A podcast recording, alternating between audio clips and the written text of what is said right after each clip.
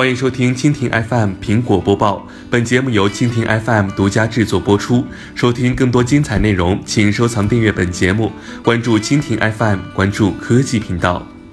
三月二号消息，据 Apple Insider 报道，苹果与加拿大议会部门沟通时阐述了限制 iPhone 峰值频率的初衷，表示这些都是为了用户的使用体验所考虑的。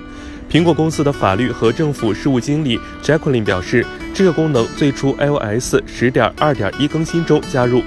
这版固件除了修复 bug 与问题之外，还包含了一个功能，它可以暂时降低 iPhone 的峰值频率，以保证电池可以稳定的运行。苹果方面表示，他们不希望看到用户在使用 iPhone 时遭遇干扰，无论是拨打紧急电话、拍照、分享帖子，还是观看电影的最后几分钟。杰库伦表示，为了解决意外关机的问题，他们为 iOS 增加了新的代码。当 iPhone 面临意外关机的风险时，它会动态管理电池使用。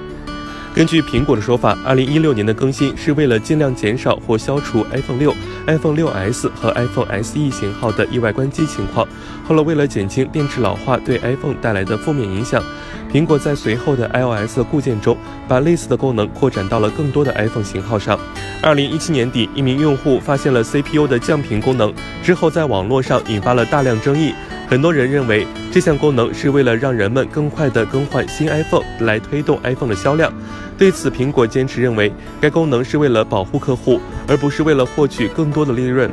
以上就是本期苹果播报的全部内容，更多精彩内容尽在蜻蜓 FM。